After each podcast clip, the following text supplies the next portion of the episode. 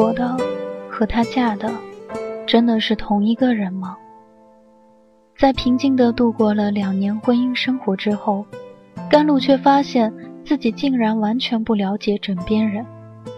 他以为他只是个小贸易公司的老板，却没想到他原来是明星企业的大股东。他以为他只是个温和的普通男人，却没想到他曾经狂热的燃烧过激情。他对她的感情到底是爱？还是仅仅是对生活的妥协？建筑在重重欺骗下的婚姻，其成就的基础真的是爱情吗？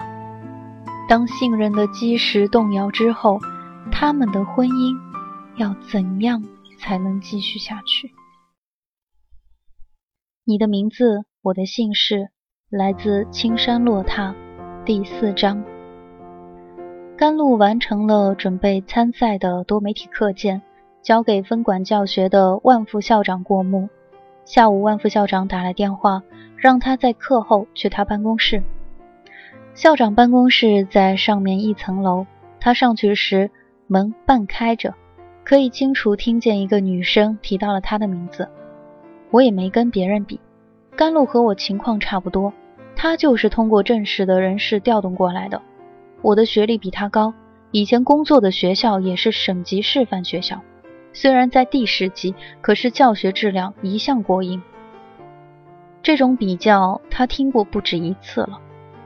近年来，中学之间的竞争日趋激烈，师大附中和其他学校一样，限于编制，基本冻结了正规的人事调动，和通过考试录用的教师签订聘用合同。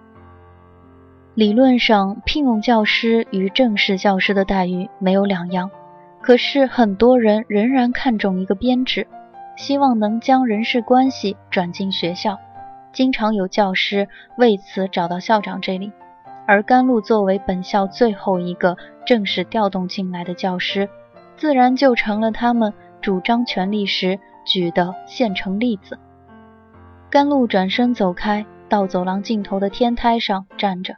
这一层楼的天台对着校园后的一片小小桂树林，此时正当深秋，池桂花盛开，甜香气息随着微带寒意的秋风吹来，冲入鼻端，带来齿颊留香感，舌尖也仿佛品到了一点甘美，仿佛没哪一种花像桂花这样开放起来，令人如此兼具了嗅觉与味觉的享受。他凭栏而已，心情却并不算好。他的调动固然是别的教师与校领导争执的说辞，也一直是他自己的一个心病。拿到调令时，他的吃惊程度不下于原来学校的校长。校长恼火地说：“小甘，你如果有心调走，我也无话可说。水往低处流，人往高处走。”年轻人想要一个锦绣前程是很正常的事儿，可是你应该提前跟我打招呼，我也好安排接替你的教师。现在这样把我的工作部署完全打乱了。甘露哑口无言，没法分辨说他根本没要求过调动。他匆匆赶回家中，天色已晚。尚修文与他母亲吴丽君对坐餐桌前，正在吃饭，看到他在非周末回来，都有点吃惊。他将调令拍到了尚修文的面前，要求他给自己一个解释。尚修文拿起来细看，皱眉说道：“这个可不是我干的，我没这能量，也没有提出这要求。”旁边的吴丽君慢条斯理地说：“我给教育厅赵书记打了电话，请他督促办的。”妈，两个人同时叫了出来。尚修文带着薄责，甘露带着气节。尚修文伸手按住甘露的手，安抚地看着他，示意他冷静。可是吴丽君神色如常，根本不为他们两个所动，淡淡的说：“你在那个郊区学校教书，每周回家一次，修文只能时不时过去陪你，住在那边你租的房子里，两个人都不方便。调到师大附中，既是本省最好的学校，你又正好回家住，不是很好吗？”再好的安排，您也应该先征求我的同意。而且我在文华中学工作很愉快，根本没有调动的想法。吴丽君审视地看着他，带了点嘲弄之意。得了，你无非是不想和婆婆住在一起罢了。甘露愣住了。吴丽君毫不留情地继续说：“别以为我跟家庭妇女一样，有让儿媳成婚定省、过婆婆瘾的爱好。我并不喜欢管那些吃力不讨好的闲事儿，只是我家的媳妇儿。”必须有个拿得出手的工作，我也不想修文两头跑得那么辛苦。尚修文赶在甘露开口前说：“妈，这件事儿你确实应该跟露露商量一下再说。照我看，这是务需商量的事情。人家肯正式接收你，也是很勉强的。赵书记看我的面子硬压下去，校长才答应了，不需要试讲，也不搞试用，直接调动。”现在师大附中聘用教师都要求硕士学历了，我还担心你过去后没能力满足学校的要求，倒会弄得赵书记为难。已经跟他说了，实在不行安排在校图书馆，或者转行做做行政工作也行。甘露气得止不住发抖，她只知道这位职位不低、架子颇大的婆婆不算喜欢自己，倒没想到会轻视至此。她正在发作，尚修文按着她的手，突然加重了力度，眼睛直视着她，带了点恳求意味。露露，先吃了饭再说吧。甘露狠狠地盯着他，他却没一点闪避的意思。他猛地拖开他的手，夺门而出。尚修文没追出来，也并不让他意外。表面上，尚修文与他母亲之间的关系并不算亲密，两个人的共同点是性情冷淡。从来不像其他母子那样谈笑，可是他关心他母亲是无疑的。婚前就跟他说了，他妈妈身体不算好，父亲去世后也十分孤单，恐怕他不会买房子出来独住。甘露另有打算，并没把这个放在心上，只笑着点点头。他确实存了一点私心。他在文华中学上班，工作地点接近市郊。离婆婆名下这套装修典雅的复式房子实在太远，坐公交汽车上班要转三趟车，路上花费将近两小时。而尚修文的工作性质不可能每天接送她，她正好名正言顺的一周回家一次，继续租住着湖畔小区的房子。这套房子是一套精装修的两居室，业主赴外地工作，里面家具电器全新。他经熟人介绍。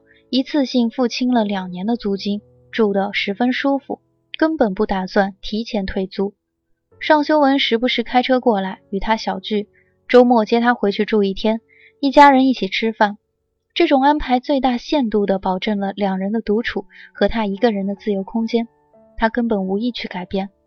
然而吴丽君显然一眼看穿了他的想法，并不打算由得他这么逍遥下去。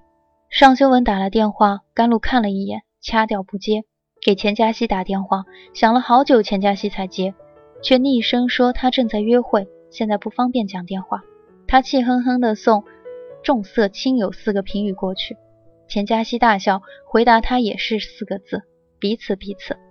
甘露只得理亏地承认，他结婚后还真是推了好多次钱嘉熙的邀约，只好挂断了电话。他一个人在街上漫无目的的乱逛了两个多小时。发泄的买了几件平时不会穿的衣服和一套内衣，实在累了，招手拦了出租车，回自己租住的地方。开门一看，屋内亮着灯，尚修文正安然地靠在沙发上看杂志，见他进来，笑了：“总算回了，气消了没有？”甘露向来不爱生闷气，但此时看见他一派浑若无事的样子，自然不免勾起了怒意，闷声不想换鞋子。拔腿就往卧室里走，尚修文起身迈过茶几，一把抱住了他。他抱得放肆，他挣扎的任性，不知不觉中，从他生气、他安抚的状态，变成了心照不宣的相互挑逗。两人一路从客厅纠缠到卧室，待他将他压倒在床上，手指唇舌一路游移下去，他们都投入了对彼此身体的爱抚探索。那点嫌隙像衣服一样被通通丢到了床下，屋内归于宁静，两人身上都罩了一层薄汗，沉浸在高潮过后疲乏放松的状态中。甘露枕着尚修文的背弯，一动不动躺着，心里想的却是：恭喜你，你在结婚四个月后第一次和丈夫吵架，又第一次用那种最通俗、最肉欲的方法和解了。她从小就见识过父母之间那种声嘶力竭、势不两立的闹法，倒不鄙视自己在床上休战。可是现实的问题并没解决。他却没了争执的心情与坚持自己立场的决心，怎么说都是委屈的。身体轻快而愉悦，而心却沉重。这样的忤逆让他烦恼。尚修文似乎完全了解他在想什么，轻声说：“对不起，我代我妈道歉。这件事儿确实是他不对，但你觉得他也是好意，对不对？他至少没恶意。至于他说的那些话。”是他一向的风格。我一直同情他的下属，他肯定不是一个好相处的领导。她会是一个好相处的婆婆吗？停了一会儿，甘露闷声问。尚修文放在她颈下的手臂一紧，将她搂到自己身上，让她的面孔对着自己的眼睛。坦白讲，我妈不能简单用好不好相处来概括。她并不苛刻。不会计较家庭琐事，但她的性格强势。上个月有一天我在你这边，她犯了心绞痛，打电话叫秘书送他去医院，都没叫我，我第二天才知道。甘露吃了一惊，你怎么不跟我说？我应该过去看看他的。尚修文叹了口气，检查过了，并没大碍，隔一天就出院了。他说不用你来看，放心，他没故意让你难堪的意思。这就是他做事的风格，他不会直说不喜欢我不在家，可是他会让我自动感到内疚，我也确实内疚了。甘露简直不知道该说什么，难怪你最近很少过来。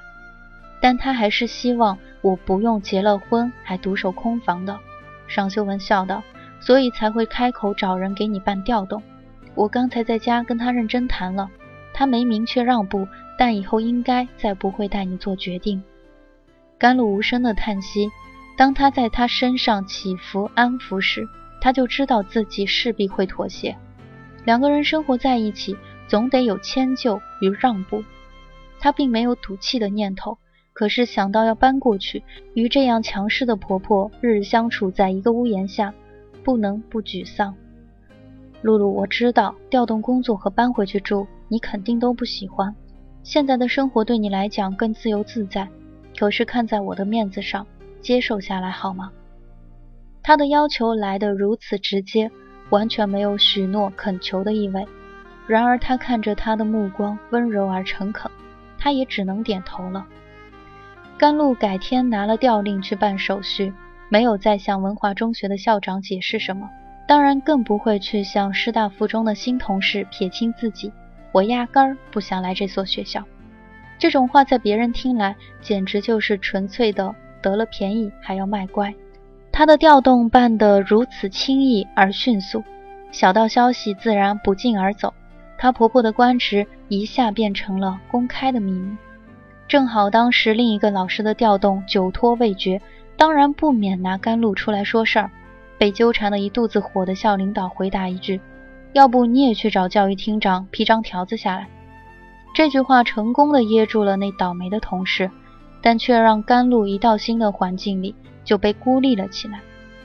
最开始，甚至有人当着他的面语带讥讽的酸他。他本来也不是特别有修养，可是为了一个没指名道姓的挖苦跳起来回击，总觉得有点多余。如果说的不过分，他就全当没听见。那些人只当他迟钝，不免要加重语气。索性直接问到他头上，似乎只有刺伤他才觉得痛快。甘老师，别人都说投胎是技术活，要依我看，女人结婚才是第二次投胎，完全可以把第一次投胎的遗憾全都补回来。甘露收回神游太虚的表情，挑起嘴角一笑，这理论完全成立。我一向赞成所有人都闭着眼睛投胎，睁着眼睛结婚。他如此坦然，对方倒有些讪讪了。毕竟是知识分子，训起学生来既习惯又拿手，可以滔滔不绝、理直气壮。但是并没太多与人撕破脸皮、针锋相对的机会。碰上他这样满不在乎的，反而没了气势。更重要的是，他的教学水平也不像别人预测的那么差劲。虽然初中历史没有具体的考评指标，可是抱着挑剔听完他讲的课，从校长到教研组长、班主任都点头认可了。久而久之，没人再当面说什么了。至于这样无意中听到的话，甘露并不介意。可是避开与别人碰面，弄得尴尬，显然是比较好的。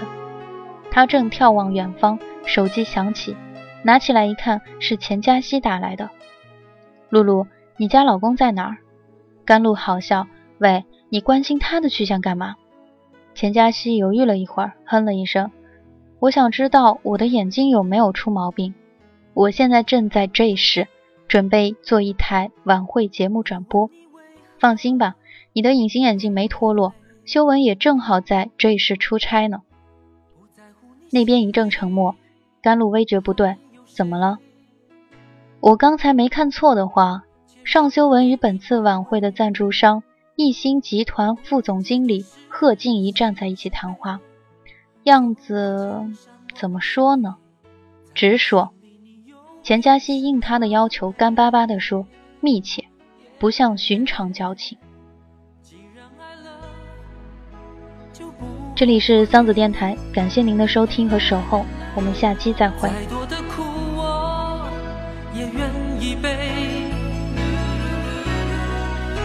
我的爱如潮水，